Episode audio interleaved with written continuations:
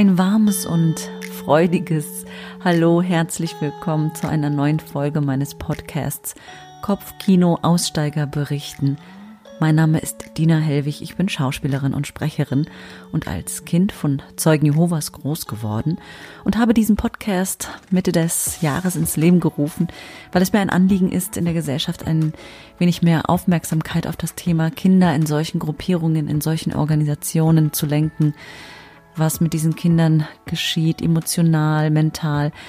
Und deswegen erzähle ich hier in diesem Podcast aus meiner Kindheit, bei den Zeugen Jehovas.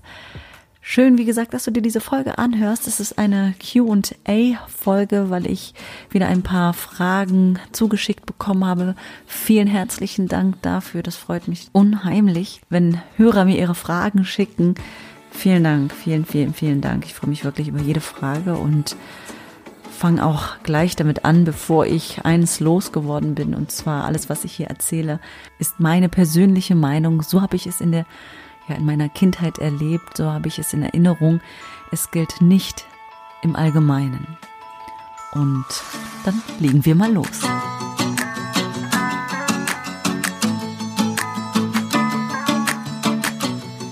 Muss vorab zu meiner Schande gestehen, und bitte, lieber Hörer, liebe Hörerin, wenn du jetzt dich angesprochen fühlst und deine Frage in dieser Folge nicht findest, schick sie mir bitte noch einmal. Sie ist irgendwo untergegangen, deine E-Mail oder dein, deine Nachricht, weil die Hörer schreiben mir auf verschiedenen Portalen und ich krieg's irgendwie nicht mehr zusammen, weil es vermixt sich dann auch mit meinem privaten Instagram oder Facebook Account.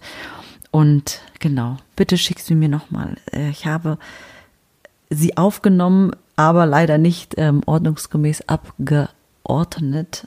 Und ja, hiermit der Aufruf, schick deine Frage nochmal, dann nehme ich sie mit in die nächste QA-Folge. Aber jetzt zu den anderen Fragen, die mich erreicht haben. Und die erste ist ähm, wie folgt. Wie ist das Verhältnis zu deiner Familie jetzt?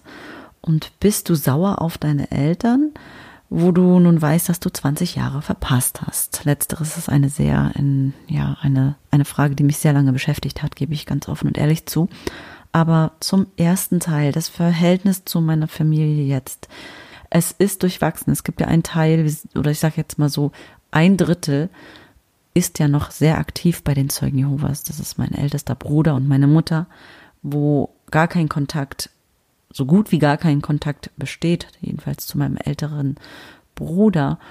Und der Grund ist der, dass in dieser Organisation den Mitgliedern angeraten wird, sich von Menschen, die sich willentlich gegen den Glauben entschieden haben oder auch ausgeschlossen worden sind, zurückzuziehen, keinen Kontakt zu haben, auch wenn es Familienangehörige sind, damit man nicht beeinflusst wird von dem ja, negativen Gedankengängen, die diese Menschen dann haben. Das ist traurig, das ist nicht schön, weil die Familie dort nicht diesen Stellenwert hat, wie sie haben sollte. Also man zieht in der Hinsicht dann immer Gott vor, auch wenn es Familienangehörige sind. Und darunter leiden ganz viele Aussteiger oder Familien, die Andersgläubige in sich in der Familie haben, dass einfach dieser Kontakt so entzweit worden ist. Ich kenne das von Aussteigergruppen, in, dem, denen ich mich ja ein bisschen austausche mit meinen ehemaligen Leidensgenossen. Und das ist ein Punkt, der öffentlich auch sehr bekannt ist unter Zeugen Jehovas, dass diese Ächtung einfach stattfindet. Und die habe ich oder die spüre ich, die bekomme ich zu spüren am eigenen Leib, weil dieser Teil der Familie mit mir keinen Kontakt hat haben möchte, vielleicht bestimmt, gehe ich von aus.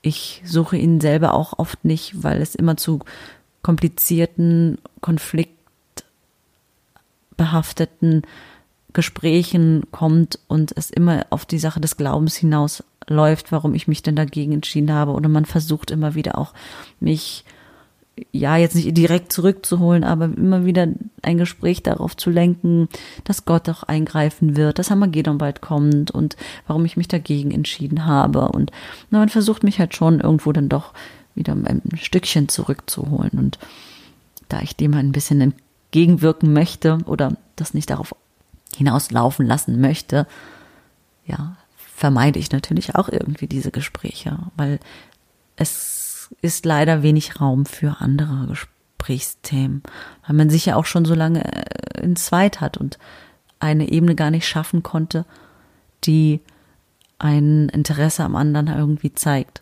Ist ein nicht so einfaches Thema auch immer noch für mich, weil es in meinem Leben sehr präsent ist. Aber man weiß nie, was morgen ist und morgen kann die Welt da in der Hinsicht auch ganz anders aussehen. Zu den zwei anderen Dritteln habe ich relativ guten Kontakt. Mein Vater ist ja auch seit langem ausgeschlossen, so wie meine anderen beiden Geschwister, die sich dann selbst zurückgezogen haben. Da war jahrelang kein großer Kontakt, der sich dann nach fast einem Jahrzehnt wiedergefunden hat, worüber ich unheimlich froh und dankbar war. Ja, zu meiner Schwester habe ich einfach sehr guten Kontakt, was mir total und zu meinem Vater mittlerweile auch einen sehr gesunden Kontakt auch. Und er ist fast mir wie ein Freund geworden, was ich unheimlich toll finde und eine ganz andere Ebene uns nochmal als, als Familie gegeben hat. Eine Ebene, die ich so in der Kindheit gar nicht vorgefunden habe, weil alles in Betracht auf diese Gruppe oder dieses System einen ganz anderen Stellenwert hatte. Man war schon eine Familie, aber dieses Predigen und Lehren und dass das Ende kommt, das hatte so einen hohen Stellenwert, so, das war so im Fokus. Und eine Familie war natürlich irgendwo immer ein Gebilde, was wichtig war, aber eher, so wie ich es im Gefühl habe, eine Familie im Sinne von wir predigen zusammen vereint diese, diese Botschaft, diese Lehre und nicht mein Vater ist mein Vater und ich habe einen Bezug zu ihm deshalb oder deshalb nicht und ich kann auch rebellieren und also es, es war ja ein ganz anderes Grundgebilde auch einfach gebildet worden. Konflikte waren jedenfalls bei mir nicht so ausgetragen worden oder ich durfte auch nicht so rebellieren in der Pubertät, das hatte ich ja auch schon mal erzählt. Also ich habe jetzt ein ganz anderes Verständnis zur Familie oder zu dem Bild Familie, als ich es in der Kindheit hatte weil ja auch die Gruppe an sich eher so als eine Familie oder als, ich habe das so eher als eine Großfamilie empfunden und meine eigene Familie eher so als kleine Familie und man hat ja immer geguckt, dass der andere auch ein guter Christ ist und vorbildlich ist und das war ja auch dann noch ein Punkt, der hoch an einen hohen Stellenwert hatte in dem ganzen System. Also die Menschlichkeit ist da irgendwie total verloren gegangen und somit natürlich auch das Bild Familie äh, im klassischen Sinne. Dann gehe ich noch auf die zweite Frage ein. Bist du sauer auf deine Eltern, weil du 20 Jahre verpasst hast? Und diese Frage, ja, die hat mich bis vor kurzem noch beschäftigt und taucht auch immer wieder in meinen Gedanken auf, weil ich lange, lange, lange, lange diese Wut auf ein verpasstes Leben in mir getragen habe und natürlich zurückblicke und es gibt manche Berufe und ich wäre wahrscheinlich auch ein sehr, eine sehr gute Spitzensportlerin geworden, weil ich einfach vom Körper her und von der Energie und von den Interessen auch das sehr gerne gelebt hätte und da ist aber ein berufliches Leben sehr schnell vorbei und das hat mich sehr oft sehr traurig gemacht, dass ich nie die Chance in meinem in meinen Kindertagen erhalten habe, mich da lang zu orientieren. Und ich konnte das Ganze mit einer Art und Weise, die Louise Hay in ihren Büchern bearbeitet, mit Affirmationen ganz gut in ja, in meinen ersten Anfangsjahren, als ich ausgestiegen bin, hat mir das eine Freundin nahegelegt, konnte ich damit relativ gut für mich bearbeiten, weil Louise Hay in Richtung Vergebung arbeitet und mit den Gedankengängen auch, dass die Eltern in der Hinsicht ihr Bestes gegeben haben und es nicht besser wussten und mit diesen Gedanken konnte ich wirklich gut das alles gehen lassen. Es kommt manchmal noch ein bisschen hoch, bin ich ganz offen und ehrlich. Ähm, aber ich weiß mittlerweile, wie ich damit umgehen kann. Aber es hat mich lange traurig gemacht und lange auch verbittert gemacht, weil ich mich ja schon auch als Opfer dann angesehen habe. Und ich merke gerade, das hat den Anschein, als ob das hier eine ziemlich intime und ehrliche Folge meinerseits wird. Aber das ist okay. Ich gehe weiter zur nächsten Frage. Die lautet wie folgt. Du hast zum Beispiel gesagt, es wurde versucht, nach deinem Austritt dich wieder zurückzuholen. Wie, mit welchen Argumenten, wie intensiv wurde das versucht? Es gab eine Zeit, also dies, das Zurückholen, das kam meistens damals durch meine, durch meine Mutter. Es gab die Versuche auch seitens der Wachturm Bibel- und Traktatgesellschaft in Selters in Hessen, wo wir damals ansässig von der Versammlung her waren, weil wir dort in einem Vorort gelebt haben, von Limburg an der Lahn. Und die Ältesten aus dieser Versammlung haben dann jemanden kontaktiert in Frankfurt, weil ich ja in Frankfurt damals studiert habe und mich dann öffentlich in der Form, dass ich ein Schreiben an diese Wachtum Bibel und Traktatgesellschaft geschickt habe, dass sie bitte meine Daten aus ihrer Kartei löschen. Dann haben die aufgrund dessen Älteste zu mir nach Hause geschickt und ich glaube, zu, mich zu erinnern, dass das dreimal versucht worden ist, beim, mit mir einen persönlichen Kontakt wiederherzustellen an der Haustür, an der Wohnungstür. Und ich war damals noch nicht sehr gefestigt und konnte nicht von Angesicht zu Angesicht den Leuten klar sagen, nee, sie soll mich bitte in Ruhe lassen und war heilfroh, dass ich eine Gegensprechanlage hatte und habe da wirklich, weil ich in dem Moment emotional so sauer war, durch diese Gegensprechanlage geschrien, sie sollen sich, sie sollen mich doch verdammt nochmal in Ruhe lassen. Ähm, weil da auch natürlich eine Grenzüberschreitung einfach stattgefunden hat. Meine Meinung wurde nicht akzeptiert. Ich hatte ganz klar und öffentlich bekundet, dass ich das nicht möchte, dass ich nicht mehr Teil dieser Organisation sein möchte und dass meine Daten bitte gelöscht werden. Und es wurde nicht akzeptiert. Aber im Nachhinein bin ich sehr stolz auf mich, dass ich einfach nicht aufgemacht habe und das bei der Sache belassen habe, ähm, meiner, meinen Gefühlen und meiner Antwort so laut kundzutun. Ich habe dann in den Jahren später oft, wie ich es gerade gesagt habe, von meiner Mutter Konfrontationsgespräche gehabt bezüglich meiner Entscheidung und ob ich nicht bereuen möchte. Ich hatte ihr dann damals auch erzählt, was ich getan habe mit dem Sex vor der Ehe und das war für sie natürlich irgendwo, hat sie es gespürt, aber sie hat dann in der Zeit versucht, mich zu unterstützen, meine Entscheidung zu revidieren und wieder zurückzukommen. Und dann war eine ganze Zeit lang wirklich Ruhe in Sachen der Hinsicht, dass ich zurückgeholt werden sollte oder jemand mich zurückholen wollte. Meine Mutter hat dann von mir auch ja danach verstärkter meine Meinung zu hören bekommen, wo ich und wie ich jetzt leben möchte. Und hat es dann auch ja ganz gut akzeptiert. Und dann gab es höchstens noch mal eine Gegebenheit hier in Berlin, wo ich eines Tages einen Brief, der mich an, an mich persönlich adressiert war, von einem Bruder aus Augsburg, was ich überhaupt nicht verstanden habe, aber den muss jemand bei mir eingeworfen haben, ein Zeuge Jehovas, in dem er mir nochmal ins Gewissen reden wollte. Ich habe die Zusammenhänge nicht wirklich greifen können, ob von meiner Familienseite her meine Adresse dort weitergegeben worden ist und mir dann ein Brief diesbezüglich eingeworfen worden ist oder ob meine Daten immer noch in der Organisation irgendwo rumschwirren und mir deshalb ein Brief geschrieben wurde. Das konnte ich nicht so ganz eruieren, habe aber dann auch nicht nachgefragt bei meinen bei meiner Familie und habe das einfach so dahin ja so stehen lassen, hätte oder würde jetzt anders agieren mit ähm, wirklichen auch vielleicht Anwalt oder sonst irgendwie, dass da wirklich meine Daten gelöscht werden. Aber seitdem ist es relativ ruhig in Bezug auf mich zurückholen wollen. Und mal schauen, wann der nächste Kontakt, der nächste Brief, der nächste Anruf, die nächsten Menschen vor meiner Tür stehen. Also so viel zur Intensivität.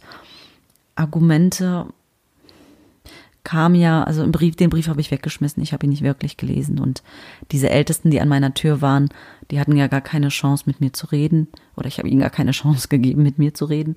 Natürlich von Seiten der Familie, ja, das Hammergedon vor der Tür steht, dass das Ende vor der Tür steht, selbst jetzt auch mit äh, in Anbetracht auf Corona waren auch vehement wieder die Gedanken im Raum, dass ähm, die Welt untergeht. Ganz klar, dass die Welt untergeht, dass Hamagedon kommt, dass das System vernichtet wird. Und ich habe aber noch die Chance, mich wieder für die Wahrheit zu entscheiden.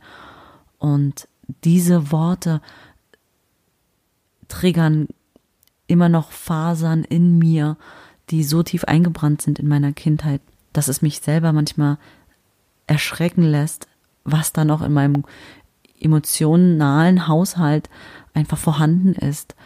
Und das weiß zum Glück das Gegenüber nicht. Vielleicht, wenn diese Person sich meinen Podcast anhört, dann weiß sie es jetzt spätestens. Aber das sind noch so Punkte, an denen man mich nicht kriegen kann. Das würde ich auf gar keinen Fall behaupten, aber die einfach in mir was auslösen, was wirklich keine schönen Gefühle sind. Und in diesem Moment weiß ich dann doch, wie schwerwiegend das ist, wie tief das verankert ist, wie tief ich manipuliert worden bin, wie stark ich gebrainwashed worden bin. Ich nehme jetzt mal dieses Wort. Und wie machtlos man in dem Moment ist und das geht vielen, vielen, vielen Aussteigern so. Ich würde fast wirklich behaupten, 99 Prozent die gegen diese Reflexe, gegen diese Trigger Words machtlos sind, weil das ja Impulse sind, die hochkommen und die einen wirklich in, in, in ohnmächtige Momente katapultieren. Und ich kann das so sagen, weil ich es auch selber alles durchlebt und erlebt habe. Und damit gehe ich über zur nächsten Frage, die da lautet, du hast es ja durch deine Eltern vorgelebt bekommen, wurdest so erzogen aus heutiger Sicht kannst du verstehen, also nochmal, du hast es ja durch deine Eltern vorgelebt bekommen, wurdest so erzogen. Aus heutiger Sicht kannst du verstehen, warum sich Menschen zu den Zeugen durch den Hausdienst bekehren lassen. Ich kann es nur in dem Sinne verstehen. Und das ist ein aktuelles Thema, weil der Mensch sehnt sich nach Frieden. Ich behaupte das jetzt einfach mal, die meisten tun das. Nach Sicherheit, nach Anerkennung, nach Liebe, nach einem gesunden familiären Halt. Und das ist in meiner Familie auch vorgekommen, dass das nicht gegeben war und man sich deshalb dort in diese Kreise freiwillig begeben hat. Also ich kenne das aus engsten Familienverhältnissen ähm, oder aus der eigenen Familie, sagen wir es mal so. Und mir ist sowas ähnliches mit einer Coaching-Gruppe vor ein paar Jahren passiert, aber ich habe dann auch dadurch verstanden, dass mir es passiert ist, weil ich es aus meiner Vergangenheit diese Strukturen kannte und das für mich fast wie ein vertrautes Gebilde war und mein System sich da ganz wohl und warm aufgehoben gefühlt hat.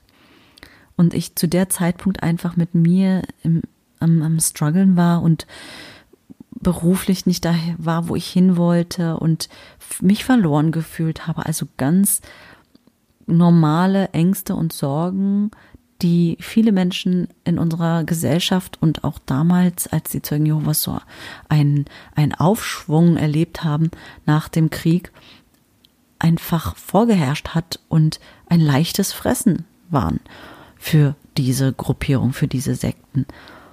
Und von daher kann ich es verstehen, dass Menschen, die an der Tür angesprochen werden, denen es nicht gut geht. Und eigentlich ist es der Gedanke, den mal ein Journalist in der ein Podcast-Folge von Insekten, die es auf Feo allerdings nur gibt.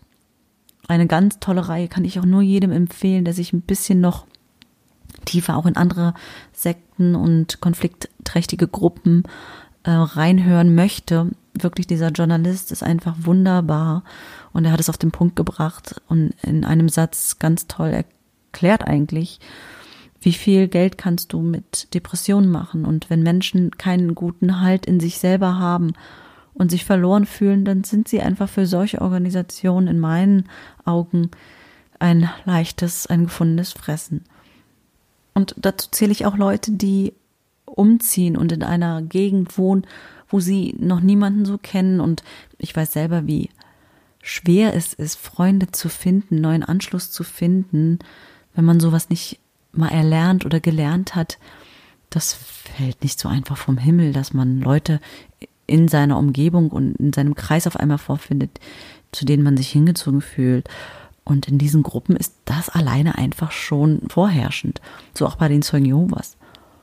Und wir sind eine Spezie, die Geselligkeit liebt und die Wärme und Geborgenheit und eine Zugehörigkeit gerne spüren möchte oder spüren möchte in ihrem Leben, in seinem Leben und das ist in so einer Gruppe einfach ganz schnell wiederzufinden und somit kann ich verstehen, dass Menschen sich in Anführungsstrichen wie aufgrund der Frage bekehren lassen oder sich dem anschließen. Dann gehen wir mal weiter zur nächsten Frage. Wie sah es eigentlich mit sozialen Kontakten außerhalb aus? Während der Schulzeit, der Ausbildung etc. war das verboten? Hattest du es von dir aus auf ein Minimum beschränkt, weil du wusstest, es führt zu nichts? In Klammern, weil du ja gesagt hattest, du hast außerhalb keine Freundschaften geschlossen. Ja, ja, ich hatte das immer so, natürlich, es war ja nie irgendwie eine Vorschrift, das und das ist verboten.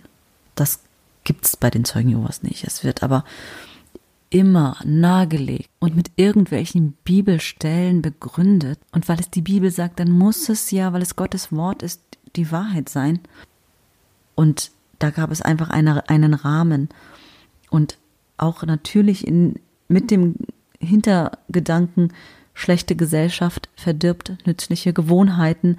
Also alle außerhalb der Zeugen Jehovas wurden ja immer betitelt wie, das sind weltliche, das äh, sind die Bösen, die werden in die Vernichtung gehen, weil sie wollen ja nicht, sie haben die Chance und sie könnten ja die gute Botschaft, die Wahrheit hören, aber sie wollen ja nicht und sie entscheiden sich ja, das nicht anzunehmen, also sind sie böse, in Anführungsstrichen, und somit schlechter Umgang.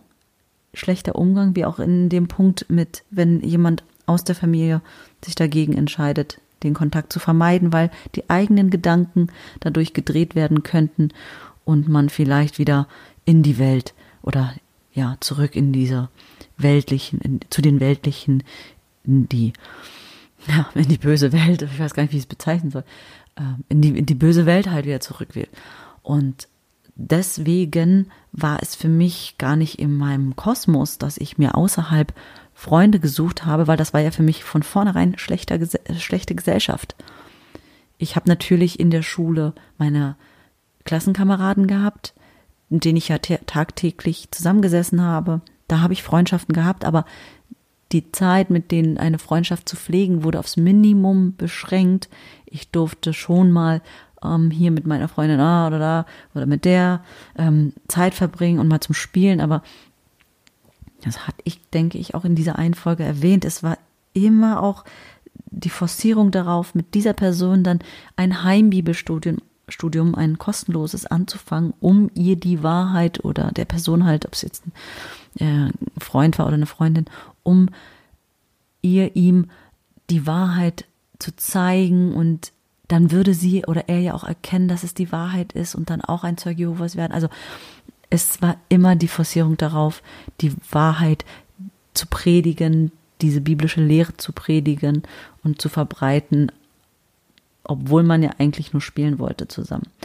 Also es war nicht so leicht, eine befreite Freundschaft zu entstehen zu lassen, zu entwickeln. Und mein Glück war, dass ich ein bisschen, so wie es immer bezeichnet worden ist, ich bin eine Rebellin. Natürlich bin ich das, weil sonst wäre ich immer noch dabei. Ähm, es wurde, oder nein, ich muss jetzt zurück zu dem Gedanken, den ich hatte. Ich war ein bisschen rebellisch und habe trotzdem meine Freundschaften versucht, so herzlich und so intensiv zu pflegen und hatte es dann in der Phase, wo ich ausgestiegen bin, etwas leichter, weil einfach Menschen da waren, wenn es auch nicht viele waren, wo ich einen Halt verspürt habe, als ich rausgegangen bin von den Zeugen Jehovas. Das waren wirklich nicht viele. Das waren dann auch in der Zeit die Arbeitskollegen in der Gastronomie, weil ich dann gekellnert habe. Und jeder, der mal in der Gastronomie tätig war, der weiß, das sind, das ist eine Familie dann auch für sich. Und die sind immer füreinander da. Und das hat mich dann nachher natürlich sehr aufgefangen. Und dafür bin ich unendlich dankbar, auch im Nachhinein.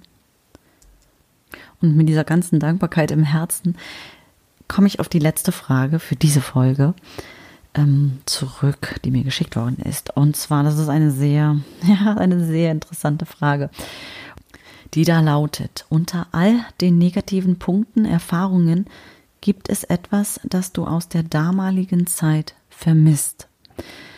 Das ist eine Fangfrage. Eindeutig eine Fangfrage. Ähm, es, wenn ich jetzt so in mich reinhöre, ja, es ist, also ich möchte nicht, dass irgendeiner hier den Eindruck bekommt, dass ich mit dem, was ich jetzt sage, etwas gut hinstellen möchte. Besonders nicht diese Organisation, weil ich finde, das sage ich auch ganz oft in meinen Gesprächen, wenn ich mit Menschen darüber rede, was ich erlebt habe und ja, die nachfragen und ich dann erkläre und da fällt oft dieser Gedanke von mir, der da lautet, es gab natürlich schöne Sachen, aber die schlechten Sachen, die dort vorherrschen, die waren so schlecht, dass das Gute nicht Kraft genug hat, diese schlechten Sachen auszubügeln.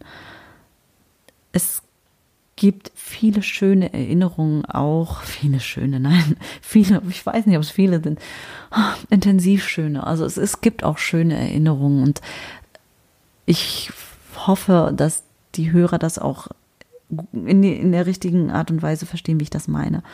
So eine Gemeinschaft zu erfahren, ist eine, ist eine emotional schöne Sache, muss ich ehrlich sagen.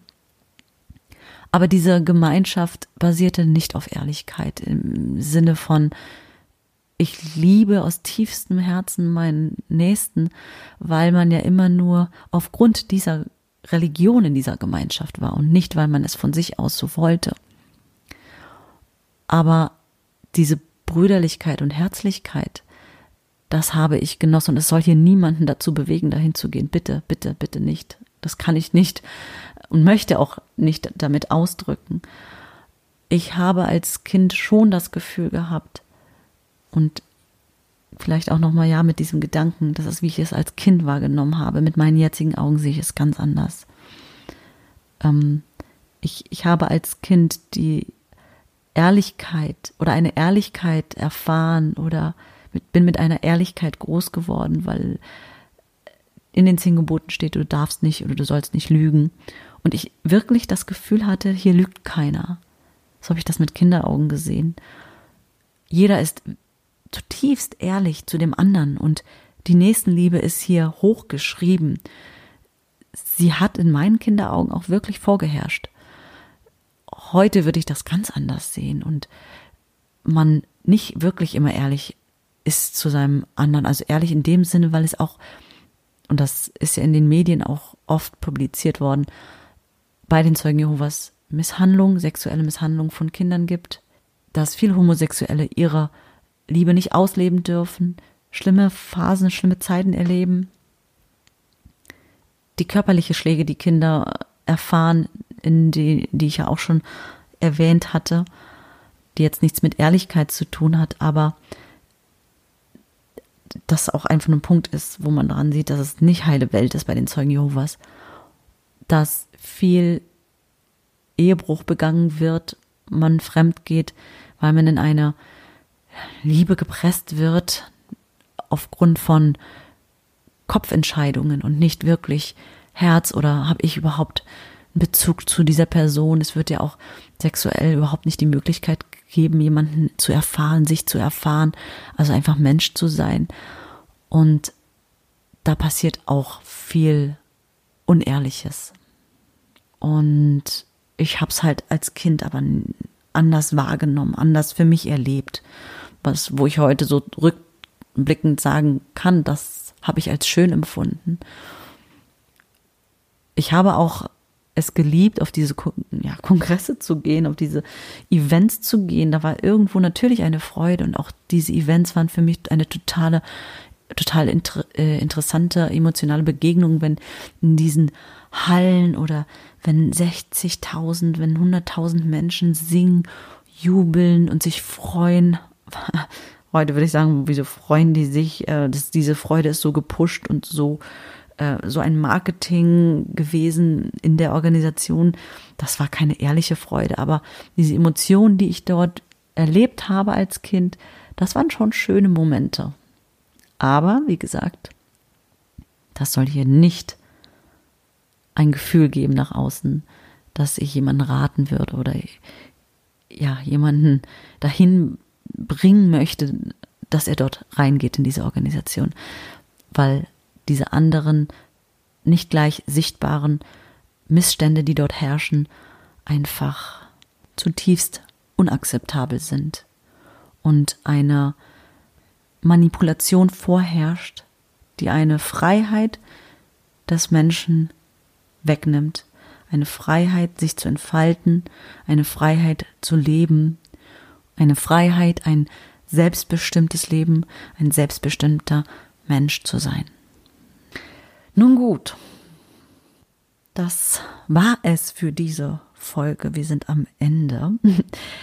Vielen Dank, dass du bis hierhin zugehört hast. Ich wurde angeschrieben, ob ich nicht mal eine Folge über alles, was danach, nach meinem Ausstieg, wie ich es geschafft habe, wie ich mich reparieren konnte, zu machen. Und diese, ja, das möchte ich gerne bei meiner nächsten Folge tun. Das ist eine, eine schöne Anfrage für eine nächste Folge. Vielen Dank dafür. Und seid gespannt, weil das ist wirklich, ja, auch eine, ein, ein sehr interessanter Abschnitt meines Lebens. Und ich sage bis zum nächsten Mal. Eine Bewertung ist ja natürlich völliger Quatsch. Oder vielleicht doch, denn ich möchte ja eigentlich, dass sich ganz viele Menschen diesen Podcast anhören. Also hinterlass mir doch gerne ein Like oder eine Bewertung. Und falls du Fragen oder Anregungen hast oder mit mir auch in den Austausch gehen möchtest für eine nächste Podcast-Folge, dann schreib mir doch gerne eine E-Mail unter info at kopfkinoaussteigerberichten.de.